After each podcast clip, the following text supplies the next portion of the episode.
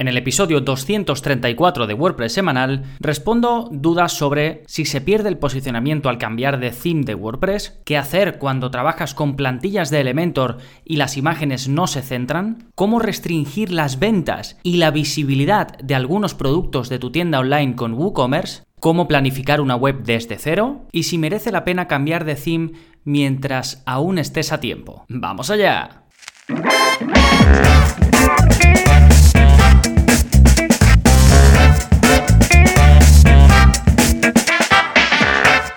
Hola, hola, soy Gonzalo de gonzalonavarro.es y bienvenidos a WordPress Semanal, el podcast en el que aprendes WordPress de principio a fin, porque ya lo sabes, no hay mejor inversión que la de aprender a crear y gestionar tus propias webs con WordPress. Y hoy es uno de esos episodios, hago uno al mes, salvo que haya alguna cosa especial, como por ejemplo en verano, que lancé varios seguidos, pero es de preguntas y respuestas, y estas preguntas están sacadas del soporte que doy pues día a día a los que estáis apuntados a la plataforma, y aquí pues hago un recopilatorio de algunas de ellas que seguro eh, o espero al menos que puedan ayudar también al resto de la audiencia. Y en un momentito vamos a ir con ellas, pero antes tengo novedades, como siempre, eh, relacionadas con los contenidos que hay en la web. Por ejemplo, tenéis un nuevo vídeo de la zona código, es el vídeo ya 185, y en él os enseño a evitar que se pueda restaurar la contraseña en WordPress. Y esto puede ser útil para determinadas webs que quieren tener el control sobre mm, qué pueden hacer sus usuarios, a lo mejor una web estilo intranet o una web eh, no lo sé, más restringida y no se quiere ofrecer la posibilidad a cualquier eh, suscriptor o a cualquier eh, tipo de, de usuario en la web para que cambie su contraseña, para que le dé en la parte de iniciar sesión al típico enlace de ¿olvidaste tu contraseña? Pues bien, te enseño a desactivar esto para que la única forma de cambiarla sea pues directamente desde el panel de administración o por la base de datos, digamos que sea más difícil y que no se pueda hacer directamente desde eh, la página de login de WordPress. Como digo, es el vídeo 185, está incluido eh, si eres suscriptor o suscriptora, ya sabes, con el resto de vídeos que hay de la zona código, saco uno a la semana, todos los martes concretamente, tenéis vídeos de CSS, de JavaScript, de PHP, simplemente copiáis, pegáis y lograréis el resultado que muestro yo en el vídeo, ni siquiera tenéis que tener eh, conocimiento previos de código. ¿Sí? Y el otro tipo de contenido que voy sacando regularmente, mes a mes, son los cursos. Y precisamente en el último episodio del podcast ya te comenté cómo lo que he hecho en esta ocasión es ampliar tres de los cursos más populares de la plataforma. Son el curso de Easy Digital Downloads, Learn Dash y LearnPress. El primero es para vender productos digitales, aunque la ampliación va enfocada a que consigas eh, vender servicios de forma recurrente o consigas vender incluso formación eh, de forma recurrente. Te enseño cómo utilizar eh, pues algunas de sus extensiones de pago más populares. Y en cuanto a LearnDash y LearnPress, son plugins para crear em, academias online o crear plataformas de formación pues incluso con exámenes, con cuestionarios y también eh, conseguimos ampliar lo que se pueden hacer con estas dos eh, plataformas, sobre todo muy enfocado a eh, pues tener un membership site, conseguir ingresos recurrentes, ¿de acuerdo? Un poco han ido he, digamos, ampliado estos cursos un poco en esa línea porque a través del soporte muchos me preguntabais por esto y no sabía si hacer como un curso más avanzado de cada uno o ampliarlo y al final creo que lo mejor es ampliarlo y que, quede, y que os queden cursos más completos. Entonces, bueno, ahí lo tenéis junto al resto de más de 48 cursos eh, que tenéis disponibles por ser suscriptores. Y recordad, si no estáis apuntados, podéis hacerlo en cualquier momento, gonzalonavarro.es barra cursos, son solo 10 euros al mes, no hay permanencia e incluso tenéis 15 días de garantía, así que si entráis y no os convence o no es lo que esperabais, me escribís, oye Gonzalo, no es lo que esperaba, eh, me gustaría la devolución, os hago la devolución sin preguntas y listo, así lo habéis podido probar, como digo, sin compromiso. Bien, esto, esto es todo en cuanto a las novedades de esta semana. Eh, recordad que este es el episodio 234, así que si queréis verlas, solo tenéis que ir a gonzalonavarro.es barra 234 y ahí, además de los enlaces a estas novedades, tenéis, por ejemplo, el enlace al plugin de la semana, que es de lo siguiente que os voy a hablar, y es un plugin que lo descubrí eh, con una clienta, bueno, con unos clientes que, que les estaba haciendo la web y se, se, llama WP Tip Jar. Es un plugin para aceptar eh, propinas o pagos con tarjeta, ¿de acuerdo? O con tarjeta también los acepta con Apple Pay o incluso eh, con Google Pay. La tarjeta sería con Stripe.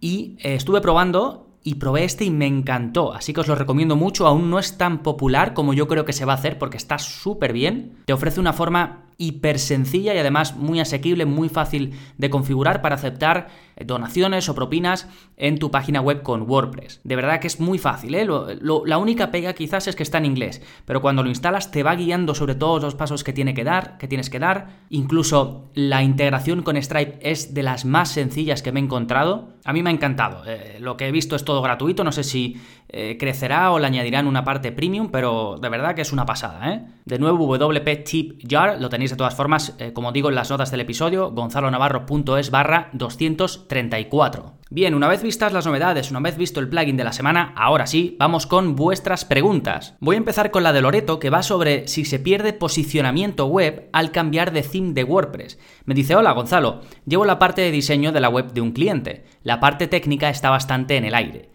Me gustaría cambiar a otra plantilla porque la que tiene está muy antigua, tiene fallos en la maquetación y hay que actualizar el PHP. En el cambio, ¿se perdería posicionamiento, aunque tenga poco? ¿Tienes algún curso en el que expliques cómo hacerlo? Bueno, aquí realmente hay varias preguntas en una, porque eh, como la pregunta principal, la que os he destacado es si se pierde posicionamiento al cambiar de theme, pero también pues un poco me pregunta cómo hacer todo este cambio de theme eh, de una forma más sencilla, me pregunta así entre líneas que cómo cambiar la versión de PHP o bueno, me dice que hay que actualizarla, en fin, eh, un poco renovar la web, ¿no? Y, cómo enfocar todo esto. Bueno, en cuanto a lo principal, lo de si se pierde posicionamiento al cambiar el theme de WordPress, eh, como tal no, es decir, si tú cambias el tema, es decir, la piel de la web, pero los contenidos no cambian, pues no hay por qué perder posicionamiento, ya sabemos que se posiciona por contenido, por las palabras que haya, incluso por los vídeos, si es que se posiciona en la parte de vídeos de Google o de otros eh, motores de búsqueda, o incluso con las imágenes, pero desde el punto de vista del aspecto no, no debe influir, ¿de acuerdo? Así que en ese sentido no hay problema. Otra cosa es que se rompa la web, se pierda, eh, se pierdan enlaces, la gente pues tenga una muy mala experiencia y deje de acceder y eso sí puede afectar al posicionamiento en Google y en otros motores, pero no por el contenido en sí, sino porque la experiencia es mala, ¿de acuerdo? Por eso, para hacer cambios en la web yo te recomendaría seguramente crear una copia, no sé cómo lo tienes, ni qué hosting tienes, ni nada, pero por ejemplo, tengo un curso que se llama WordPress en y pruebas y explico muchas eh, opciones, muchos enfoques para hacer cambios en una web, para hacer pruebas en una web. Y una de las que se puede aplicar a casi cualquier entorno, a casi cualquier web, es hacer pruebas en Em, una carpeta clonada, es decir, clonar tu web, hacer ahí las pruebas, los cambios, asegurarte de que todo funciona bien y luego llevártelo a la, web original, ¿de acuerdo? Eso lo explico en la clase 9 del curso de WordPress en local y pruebas, pero como digo, echadle un vistazo al curso porque dependiendo de vuestra situación puede que haya alguna otra opción que incluso sea más cómoda, ¿de acuerdo? Os voy a dejar el enlace, ya sabéis, debajo de cada pregunta, en las notas del programa, tenéis enlaces de todo lo que voy comentando para solucionar o para ampliar información eh, sobre la respuesta que doy. Y luego, por otro lado, ya que me preguntaba así de pasada lo de que tenía que actualizar PHP, esto yo suelo recomendar Em, escribirle al hosting y preguntarle, oye, ¿cómo actualizo la versión de PHP? O incluso a veces te lo hacen ellos, dependiendo del hosting. De todos modos, en el curso de velocidad en WordPress tengo una clase dedicada a hacer algunos ajustes sencillos que tienen que ver con el rendimiento de la web y uno de ellos es cambiar la versión de PHP. Lo hago con dos hostings distintos, si no recuerdo mal, con CDMON y con SiteGround. Así que si este es alguno de vuestros casos, pues podéis ver, os voy a dejar directamente el enlace a esa clase y ahí os enseño cómo hacerlo, al igual que otros ajustes que mm, a lo mejor podéis necesitar en situaciones como esta que os encontráis una web que hay que renovar. ¿sí? Después voy a recomendar en otra pregunta que me han hecho, eh, os voy a poner un enlace a un episodio del podcast donde explico los pasos que daría yo para cambiar de theme, ¿de acuerdo? Que también va muy relacionado con esto, pero como, buen, como lo eh, enlazo en otra pregunta, no lo quería enlazar aquí también. Bueno, fantástico, dejamos la pregunta de Loreto y vamos con la de Carolina, que va sobre eh, qué hacer si las imágenes no se centran cuando tenemos una plantilla de post hecha con Elementor. Eh, comprobaréis que esta, esta pregunta es un poco específica, pero la voy a leer para, para que nos metamos todos un poco en faena. Me dice, buenas, em, tengo una pregunta sobre el tema plantillas. Yo hace año y pico, cuando empecé, compré un tema de Genesis pensando en utilizarlo, pero al final me decanté por hacer la web completa con Elementor Pro. Ahora mismo he hecho la plantilla de post con Elementor y al introducir el contenido en entradas, las imágenes las centro, pero luego cuando publico no me sale centrada. Y me sigue diciendo, he intentado cambiar el tema de GeneratePress o de Hello Elementor, pero se mueven cosas y al ir a entradas se me mueve todo en WordPress. Según he visto, para diseñar con Elementor sería mejor utilizar estos temas, pero al cambiar se me descoloca todo. Por otro lado, no sé por qué no se me centran las imágenes. Gracias, Carolina. Bueno, voy a explicar un poco la pregunta de Carolina porque es, como muy específica y un poco así, eh, muy al grano, ¿no? Que yo la cojo rápido porque sé realmente de los conceptos que me habla y tal, pero si a lo mejor alguno no entiende alguno de estos conceptos, pues la explico rápidamente. Básicamente, em, Carolina, bueno, dice que compró un tema de Genesis, que es un framework para crear páginas web, pero que después eh, quiso un enfoque mucho más eh, con mucho más control y como entiendo Carolina no sabe o no quiere utilizar código para diseñar o desarrollar sus páginas, pues em, se decantó por Elementor Pro, que te permite controlar estructuralmente todas las páginas de la web, incluso zonas que normalmente no podemos acceder o no podemos controlar salvo que sepamos código, como son el header de una web, la cabecera o el footer. Entonces ella quería control total del diseño y además facilidad, pues lo típico de arrastrando y soltando, ¿no? Y ella creó una plantilla de página que mm, esto se puede hacer con Elementor y lo que te permite es decir, venga, quiero que todas las entradas de mi blog tengan esta estructura, que el ancho sea este, el que sea, ¿no? Que el fondo sea este otro, que el tamaño de letra del texto que yo ponga sea siempre este, ¿sí? Y después de, eh, una vez tienes esa estructura, luego no hace falta que uses Elementor para, por ejemplo, publicar una entrada en el blog. Te puedes ir a, a añadir una entrada nueva y publicarlo con el editor normal de WordPress. Pero la estructura como tú ya las has asignado previamente con Elementor, eh, se va a coger, es decir, te va a coger la estructura que tú habías diseñado o maquetado, ¿de acuerdo? Y esto es lo que hizo eh, Carolina, pero tenía el problema que cuando publicaba una entrada de forma normal con WordPress, se mantenía esa estructura, pero cuando quería centrar una imagen, no se le centraba. Y estuve investigando, porque me pareció raro, eh, primero hablé un poquito con Carolina para asegurarme de que había entendido bien lo que le pasaba, efectivamente era lo que os estoy contando, y buscando eh, di con un hilo del soporte de WordPress en wordpress.org y a algunas personas le pasaba lo mismo. Y era un error de Elementor. No sé si ya se ha eh, solucionado o no han podido o lo que sea. Eh, pero bueno, tiene fácil solución. Copias un par de líneas de CSS, la pegas en el personalizador y ya esto se soluciona. ¿De acuerdo? Así que os dejo el hilo donde explican muy bien eh, o vais a ver otros con el mismo problema y vais a ver el código que tenéis que copiar y pegar. Lo podéis pegar en el personalizador de CSS, es decir, vais al menú apariencia de vuestra web con WordPress y os vais a la parte de CSS personalizado y ahí lo pegáis y ya está. Y guardáis y se soluciona, ¿de acuerdo? Y por otro lado, aquí Carolina me preguntaba sobre si cambiar de theme, si no cambiar. A ver, es normal que cuando cambies de theme algunas cosas se desajusten porque cada theme trata eh, unos contenidos de una manera. Eh, es casi imposible que dos themes traten todo igual y al final pues las cosas te pueden cambiar. le comenté que no había problema porque utilizara Genesis, eh, podía utilizar también si, si quería GeneratePress o, o Hello Elementor, lo que quisiera, ¿de acuerdo? Que en este sentido pues todos eran buenas opciones. Y también le comenté que si quería cambiar de theme, eh, pues que le dejaba un enlace al episodio 180, de este es el que os comentaba antes del podcast, de este podcast que estáis escuchando, donde doy los consejos sobre cómo cambiar de theme de WordPress. Así que enlazando un poco con la primera pregunta, si os interesa esto de una guía, unos pasos a seguir o qué tener en cuenta antes de cambiar de theme, pues eh, aquí tenéis el enlace. En la segunda pregunta, ¿de acuerdo? La de Carolina, en la parte de enlaces, pues lo tenéis y si no, pues es el episodio 180, que en el reproductor de podcast que lo estáis escuchando podéis buscar el episodio 180. Sí, perfecto. Bueno, nos vamos ahora con la tercera pregunta que es de Germán y que va sobre restringir ventas y visibilidad de productos de WooCommerce. Esta pregunta está chula porque es, creo que es bastante eh, original y mm, es, específica, pero si alguien lo está buscando es, está guay. Bueno, me dice, hola Gonzalo, mi consulta es referente a algunas personalizaciones que necesito hacer en WooCommerce y no sé si son posibles o existen plugins para hacerlas. Te comento, necesitaría que WooCommerce hiciera lo siguiente. Y me dice eh, tres puntos. El primero de ellos es crear un artículo que solo se pudiera comprar una vez en el año. Cuando dice artículo se refiere a producto, ¿eh? Y me pone entre paréntesis, una vez comprado, que no se pueda devolver y me pone, me especifica entre paréntesis, una vez comprado, que no se pueda volver a comprar hasta que no cambiemos de año. Em, como veis es muy específico. Su, segunda, eh, su segundo requerimiento me dice crear una factura o documento de compra imprimible totalmente personalizado para ese producto. Y su tercera pregunta o, o petición es algo que consiga restringir mediante algún rol que un usuario solo pueda acceder a ese producto y no al resto de productos de la tienda. Me, cierra su, mensaje diciéndome, sé que son muchas cuestiones, pero como veo que tienes una grandísima experiencia en WordPress, creo que muchas de ellas puedes eh, saberlas. Un saludo y gracias de antemano. Bueno, gracias a ti, Germán. Eh, sí, la verdad que son específicas, tuve que hacer ahí un poquito de investigación y encontré cosas interesantes. Si bien no creo que exista, digamos, algo prediseñado tan, tan, tan específico para cada cosa, sí que creo que hay plugins que pueden ayudarte y que al menos te puedas acercar o si no, eh, clavarlo en, alguno, en algunos de los,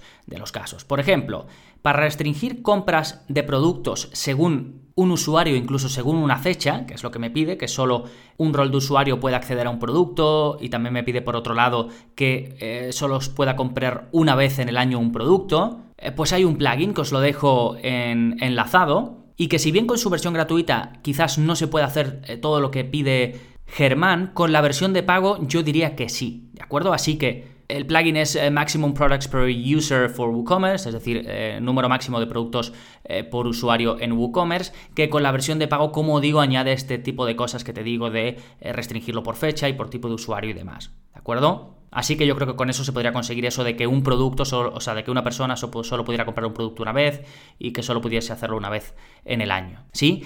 Después, eh, para el tema de la visibilidad de productos por roles de usuario, es decir, que un tipo de rol de usuario solo pueda haber un tipo de productos concreto. Esto se suele hacer mucho para cuando hay eh, a lo mejor eh, gente que compra al por mayor, cuando tienes dividido una tienda porque vendes a eres proveedor y provees a distintos tipos de, usuarios, ¿no? Y no quieres que todos vean todos los productos, sino que quieres que solo vean eh, algunos, eh, pues hay también plugins para ello. Y hay uno en concreto que se llama eh, Product Visibility by User Role for WooCommerce, su nombre lo dice todo. Es un plugin para restringir la visibilidad de productos según el rol de usuario. Así que con esto, pues lo tendrías. Y luego el tema de la factura. Hay varios plugins para facturas, ¿de acuerdo? Dentro de WooCommerce. Hay un montón. La mayoría eh, si usas la versión de pago, te permite hacer em, facturas condicionales, es decir, que cada producto tenga su propia factura o sus peculiaridades. Como me dices que tiene que ser eh, totalmente personalizado, pues eso, que creas una factura personalizada para cada tipo eh, de producto. ¿Sí? Como digo, os dejo uno de los más populares, se llama Woo PDF Invoice Builder, te deja construirlo con mucho control, construir la factura, ¿de acuerdo? Y con la versión de pago tienes la opción que te digo de condicional, es decir, que dependiendo de qué producto sea, se genere una factura u otra, o un diseño u otro. Sí, bueno, espero que eh, alguna de estas tres mini, pero a la vez eh, específicas preguntas de, de Germán os ayuden a, algunos de vosotros, ¿no? Eh, bien, nos vamos con la cuarta, que es de Adrián, que va sobre cómo planificar una web desde cero. Esta, al contrario que la anterior, es más eh, genérica, pero vamos a leerla porque también es interesante. Me dice, hola Gonzalo, antes que nada, gracias por tu dedicación y por compartir todo tu conocimiento. Bueno, gracias a ti, Adrián, por, por estar ahí. Y me dice, ¿hay en algún lugar de tu plataforma un tutorial de cómo planificar una web desde cero? O sea, los pasos que por tu experiencia sigues, por ejemplo, primero elegir la plantilla o maquetar con algún programa antes, etcétera. Es decir, qué hacer cuando tenemos el papel en blanco y tenemos que montar todo un desarrollo. ¿Cuáles serían los pasos correctos? Y por otro lado, ¿cuáles serían los primeros 10 cursos que harías de tu plataforma? Gracias por tu respuesta, Adrián. Eh, bueno, gracias a ti de nuevo, Adrián. Y te voy a. os voy a dejar a todos un episodio que se llama em, Checklist con los pasos para el lanzamiento de una web. ¿De acuerdo? Esto es un poco una visión global con un listado grande que he creado yo en un eh, documento, en un Google Sheet, en un Excel, pero de Google, y que lo que hago en este episodio del podcast, que es el 128, es voy repasando todo este listado, que tiene un montón de pasos, y luego, eh, por, para vuestra eh, comodidad, os dejé, como digo, el archivo eh, no tenéis ni que poner email ni nada, ¿eh? le dais y, se abre directamente, no tenéis que darme vuestro email para, para, verlo.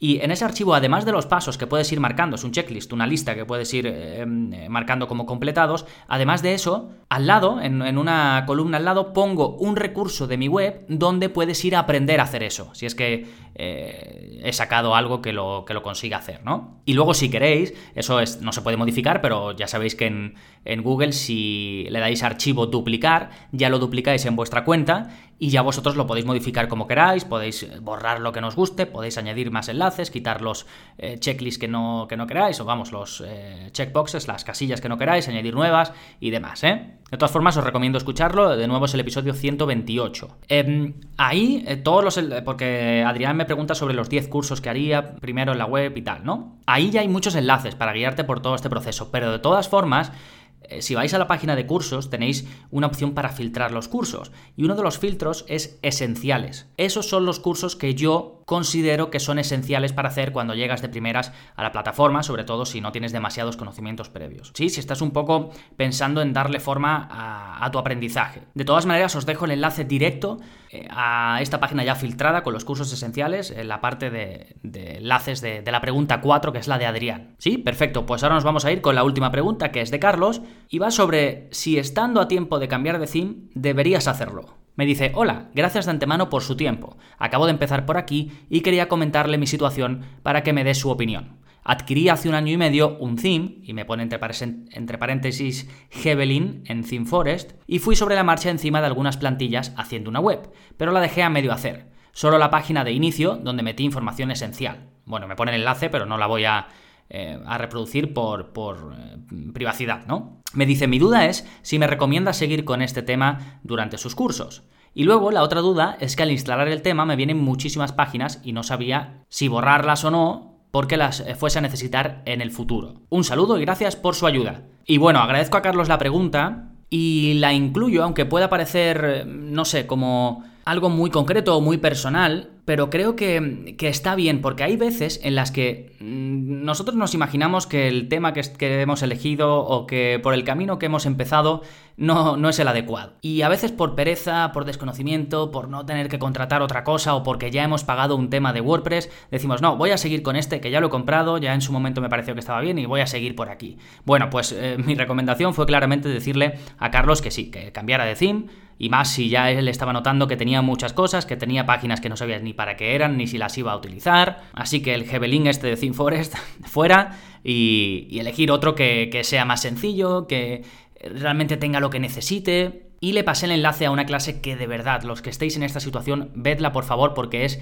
muy muy muy importante. Es la clase 2 del curso de WordPress intermedio donde doy mis consejos sobre cómo elegir el theme adecuado según vuestras necesidades. Os enseño a discernir entre un buen tema y un mal tema, qué mirar para elegir el tema adecuado, dónde mirar. Así que por favor echadle un vistazo a, esa clase. Y si queréis cambiar de tema, ya he recomendado también otros recursos sobre qué hacer en ese supuesto si os encontráis en esa situación. Así que eh, nada, echad un vistazo a la parte de, de, los enlaces. Recordad, este es el episodio 234, así que gonzalonavarro.es barra 2, 3, 4. Fijaos qué bonito el orden. Y ahí eh, tenéis acceso directo a todas eh, las preguntas que las podéis leer si queréis y los enlaces que están relacionados con mis respuestas. Sí, así que nada, dar eh, las gracias a Carlos, a Germán, a Adrián, a Carolina y a Loreto y por supuesto a vosotros por estar ahí al otro lado, por estar escuchando. Y no olvidéis que si queréis soporte como este personalizado directamente conmigo en vuestra bandeja de email, pues que va incluido con la plataforma gonzalonavarro.es barra cursos, más de 48 eh, cursos, más uno nuevo, renovación o ampliación al mes, más de 185 vídeos de la zona código, copias código, lo pegas como en el vídeo y lo tienes, más uno nuevo a la semana y más cositas que espero descubras por ti mismo. Nada más por este episodio, nos seguimos escuchando, adiós.